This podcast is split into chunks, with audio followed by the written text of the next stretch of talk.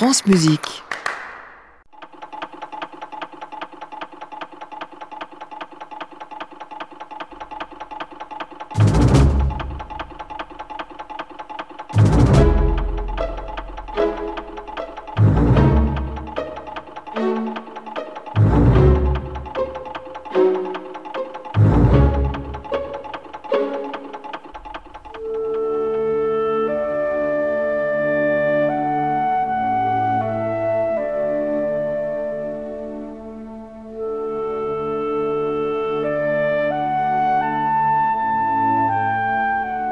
Mozart croit en l'homme, c'est comme si vous y étiez.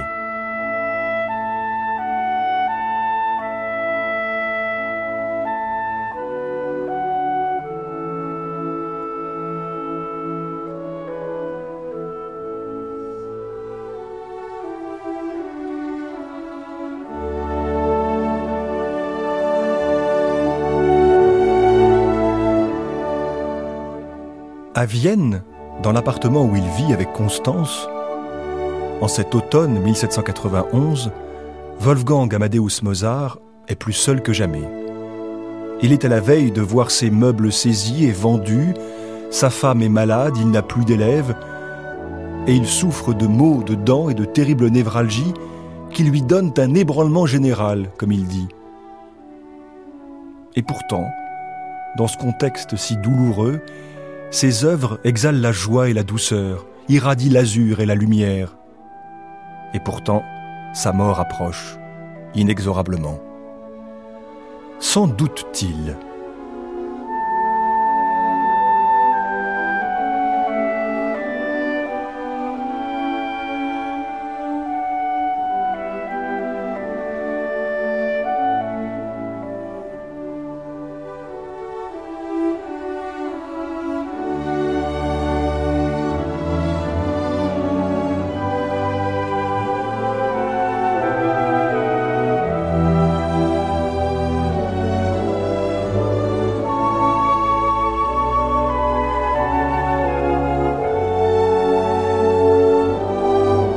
L'amour de son prochain ne l'a jamais quitté. La preuve, dans La flûte enchantée, l'opéra écrit avec son ami Chicanéder qu'il vient de terminer Aucune mort ne me détournera d'agir en homme, de poursuivre les chemins de la vertu. Ouvrez pour moi les portes de la terreur, j'oserai joyeusement m'y engager, fait-il dire au prince Tamino.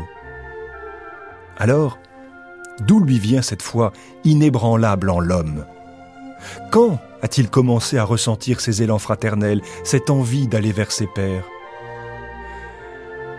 Il ne se souvient plus trop.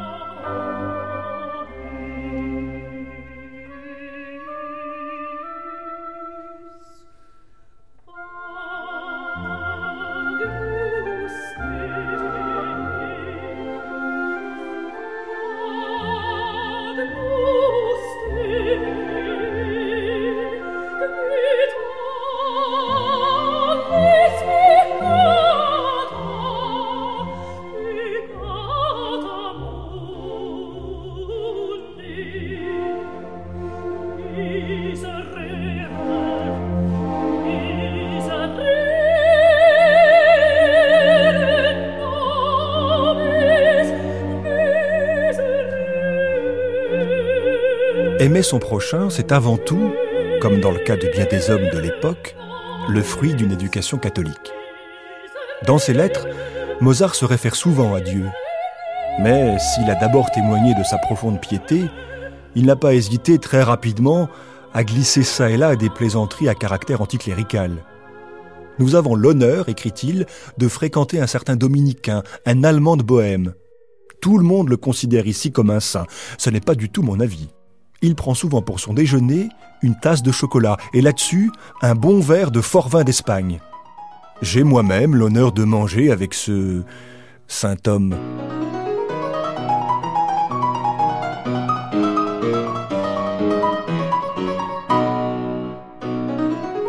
Mozart sait bien qu'il a eu une enfance particulière. C'est simple, on ne lui connaît que des amitiés avec des adultes. Cette enfance a d'abord consisté en études et en voyages aux quatre coins de l'Europe, et s'il a fait des rencontres marquantes comme celle de Jean-Chrétien Bach à Londres ou du Padre Martini en Italie, il n'a eu de complicité qu'avec des adultes. Car peut-on parler d'amitié entre un garçonnet de 8 ans et des adultes de 30 ou 50 ans? À Florence, il y a bien eu ce Thomas Linley, né la même année que lui, un jeune violoniste avec lequel il s'est si bien entendu qu'ils ont passé des jours à faire de la musique. Mais c'est à peu près tout.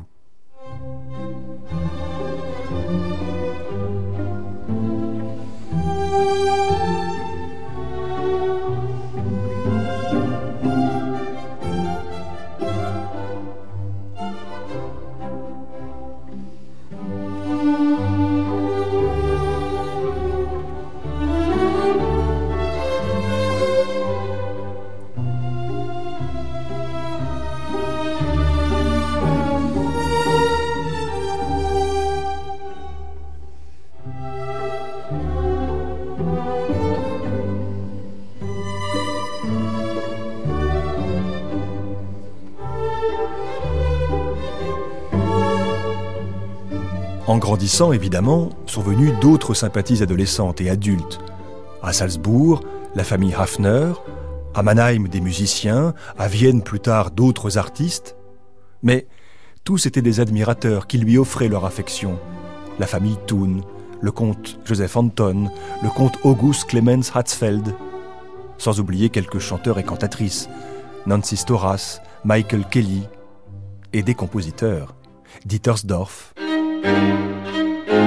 surtout Haydn.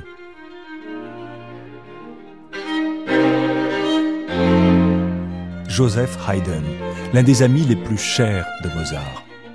Cette amitié d'estime qui les lie fait partie des rencontres marquantes de Mozart. Ne l'a-t-il pas surnommé son papa Haydn? Ne lui a-t-il pas dédié six quatuors à cordes avec ses dédicaces? C'est ainsi, homme célèbre et ami très cher, que je te présente mes six fils. Bien sûr, leur amitié, c'est d'abord l'admiration réciproque entre deux génies extraordinaires. Mais c'est aussi un amour pour leurs talents respectifs, où la valeur est celle du cœur. Le vrai génie sans cœur est un non-sens, écrit Mozart le 11 avril 1787 car ni l'intelligence élevée, ni l'imagination, ni toutes les deux ensemble ne font le génie. Amour, amour, amour, voilà l'âme du génie.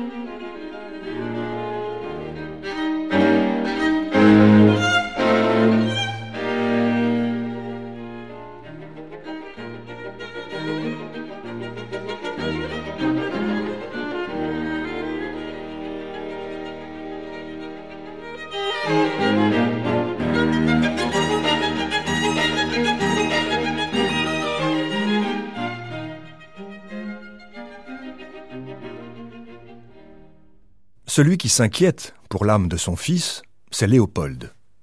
Mais Wolfgang lui donne aussitôt des gages de sa moralité irréprochable. Nous vivons en ce moment pour apprendre avec une ardeur toujours plus grande, pour nous éclairer les uns les autres au moyen d'entretien, et pour nous efforcer toujours de faire progresser davantage les sciences et les arts. On comprend bien que derrière le catholique pratiquant, c'est l'homme qui parle celui qui croit à une morale plus laïque, héritée en droite ligne des Lumières. Mais depuis quand éprouve-t-il au fond de lui-même ce désir de fraternité à l'égard de ses semblables, cet amour des siens? Depuis qu'il est enfant?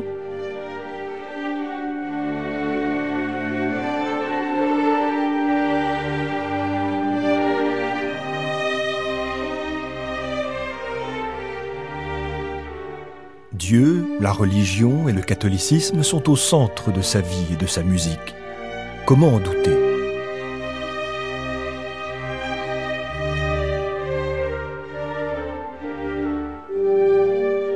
Sur son lit de mort, Mozart entend souvent la voix de ses personnages d'opéra lui revenir. N'a-t-il pas, comme personne avant lui, cru en l'homme dans le chant de Figaro?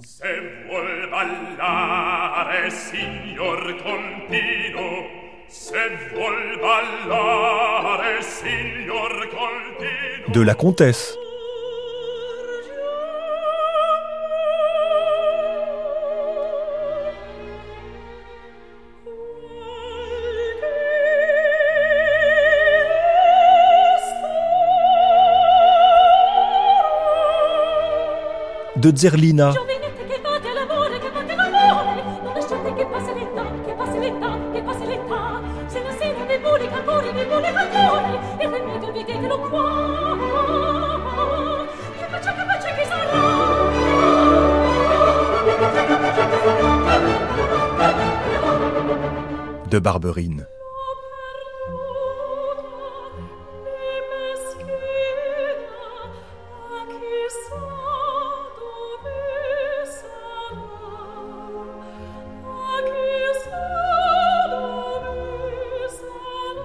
Doméné.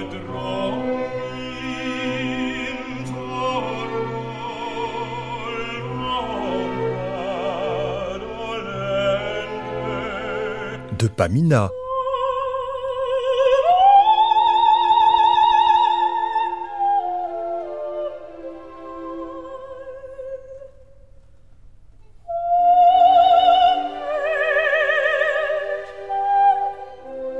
Quel acte de foi et d'engagement envers ses semblables ne nous a-t-il pas laissé là?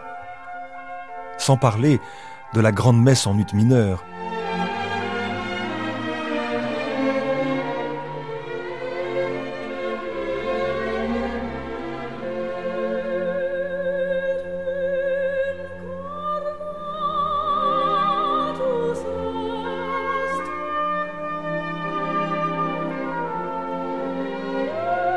Comment imaginer plus d'humanité et d'amour pour l'homme que dans les phrases de cet et incarnatus est Il s'est incarné du Saint-Esprit et de la Vierge Marie et s'est fait homme.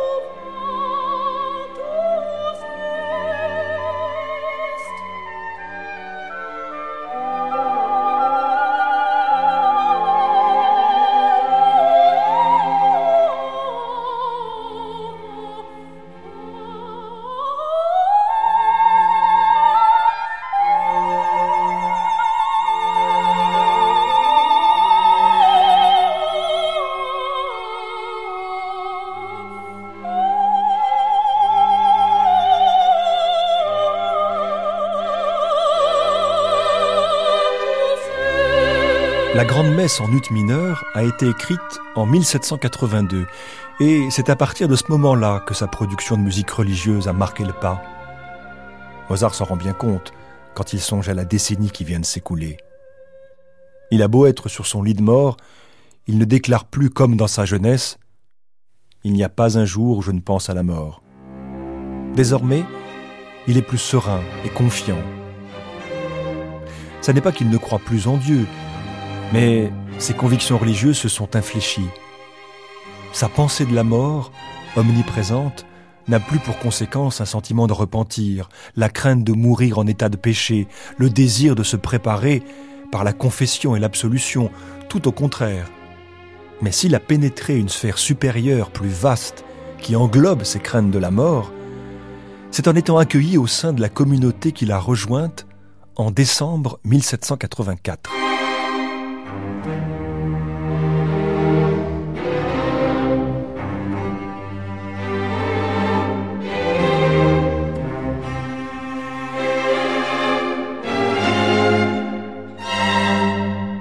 Ami honoré, mes vœux les plus chers ont toujours été de me retrouver avec des hommes dont le but méritoire a été d'aider et d'éclairer leurs concitoyens et contribuer à leur bien-être.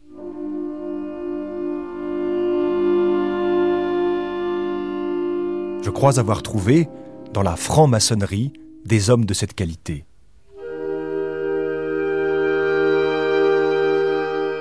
Bon nombre de raisons me font penser que vous êtes parmi ceux-là, écrit Mozart dès l'âge de 29 ans.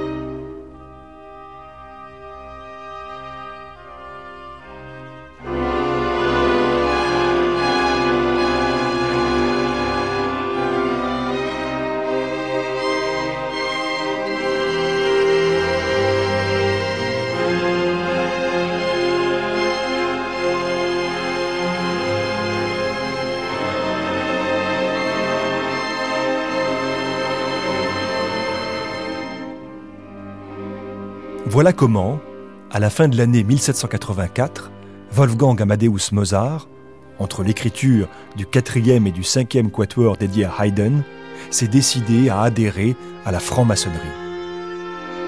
Cette envie couvre depuis des années.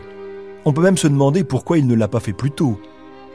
Sa famille, depuis son enfance, est en contact avec les frères, les illuminés comme on les appelle alors et bien des pages de musique ont été influencées, imprégnées par l'univers maçonnique, bien qu'à l'époque il n'ait pas encore été initié.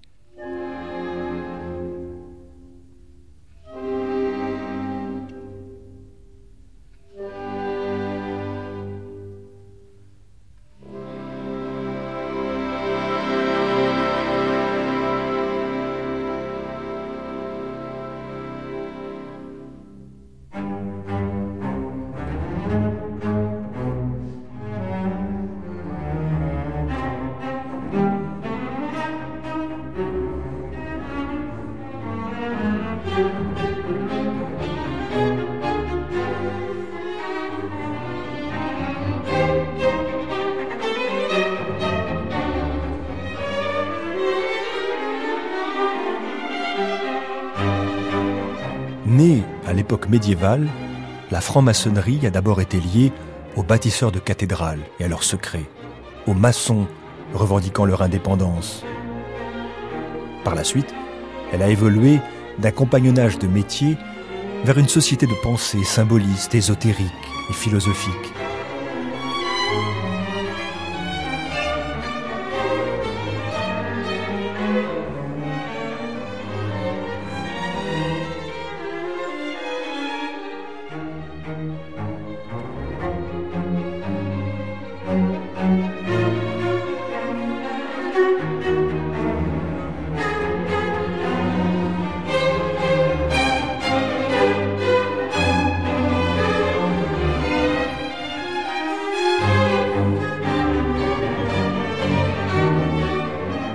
Seconde moitié du XVIIIe siècle, les loges se sont multipliées en Angleterre, en France et outre-Rhin surtout, où les convictions religieuses n'ont pas forcément été incompatibles avec les valeurs maçonnes.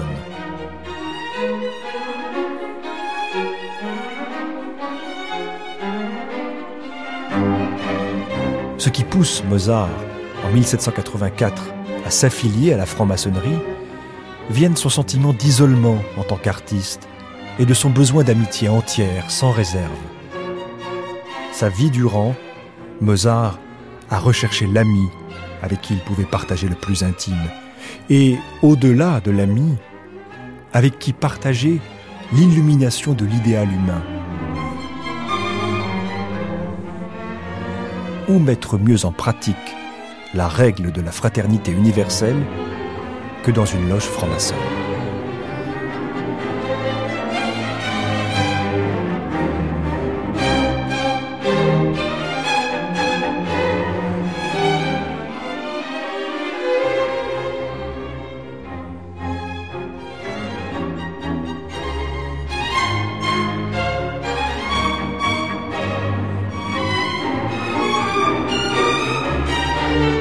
Mozart adhère donc à la franc-maçonnerie le 14 décembre 1784 au grade d'apprenti dans la loge viennoise Zur Wohltätigkeit, à la bienfaisance, fondée par son ami le baron Otto Heinrich Gemmingen.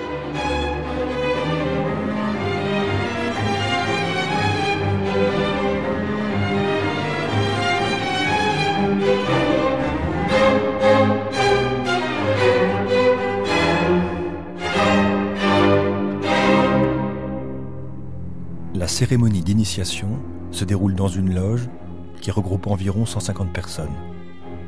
Dès l'entrée, une petite pièce.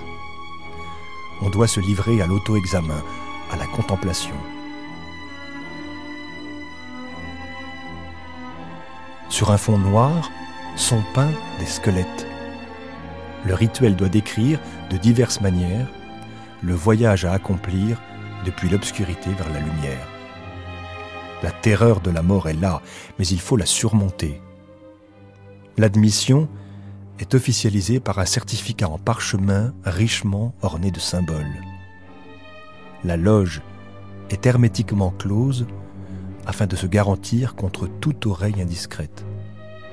Le maître de cérémonie sonne les trois coups sur l'autel. Ces coups sont repris par les deux gardiens avec les pommeaux de leurs rapières la cérémonie commence.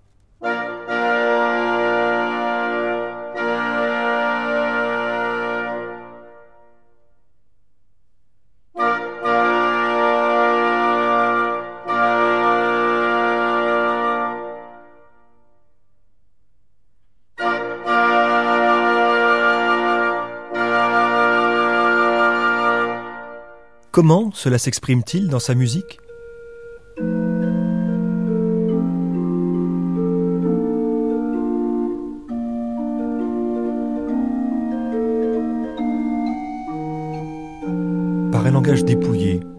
Plus en plus pur et sans emphase. Ses œuvres maçonniques se multiplient, dont la flûte enchantée, où Mozart montre qu'en devenant maçon, il a aussi achevé de se trouver lui-même.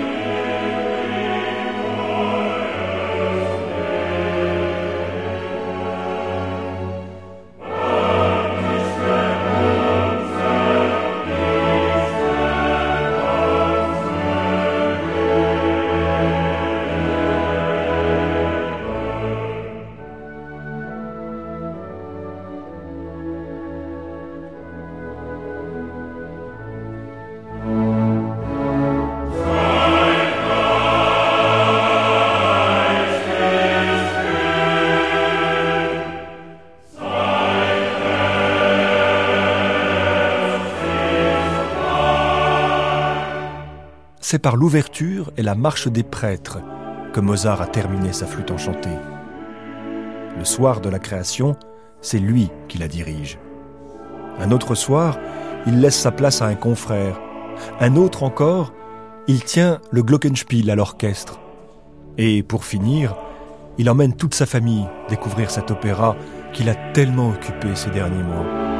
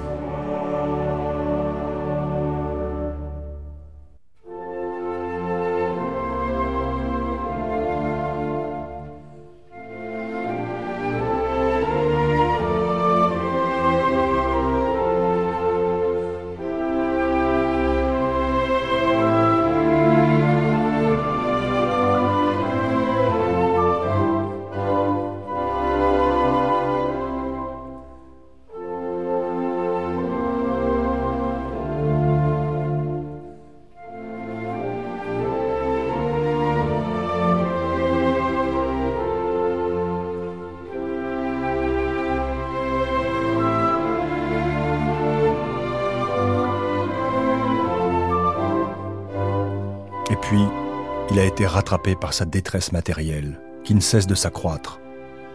Début novembre 1791, il est condamné à la saisie de la moitié de son salaire de musicien de chambre pour rembourser une dette au prince Lichnowsky. Que lui reste-t-il donc? Rien. Ou pas grand-chose. Il faut continuer à composer, toujours composer. Le requiem notamment mais il est si faible qu'il doit bientôt s'aliter.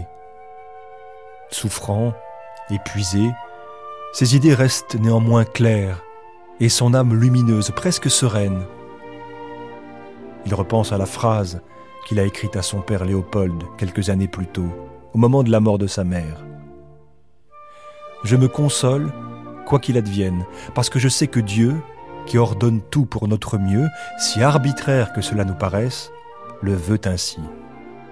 Car je crois, et je ne m'en laisserai pas dissuader, qu'aucun docteur, aucun homme, aucun malheur, aucun hasard ne peut donner la vie à l'homme ou la reprendre, mais Dieu seul.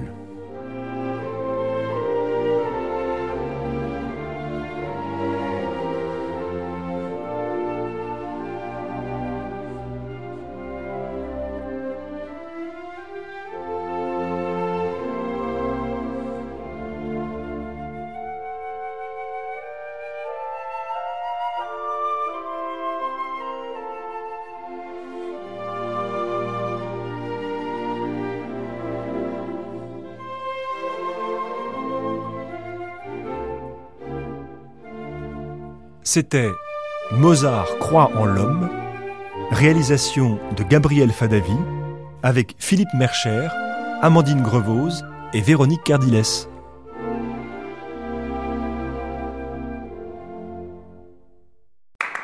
À réécouter sur francemusique.fr.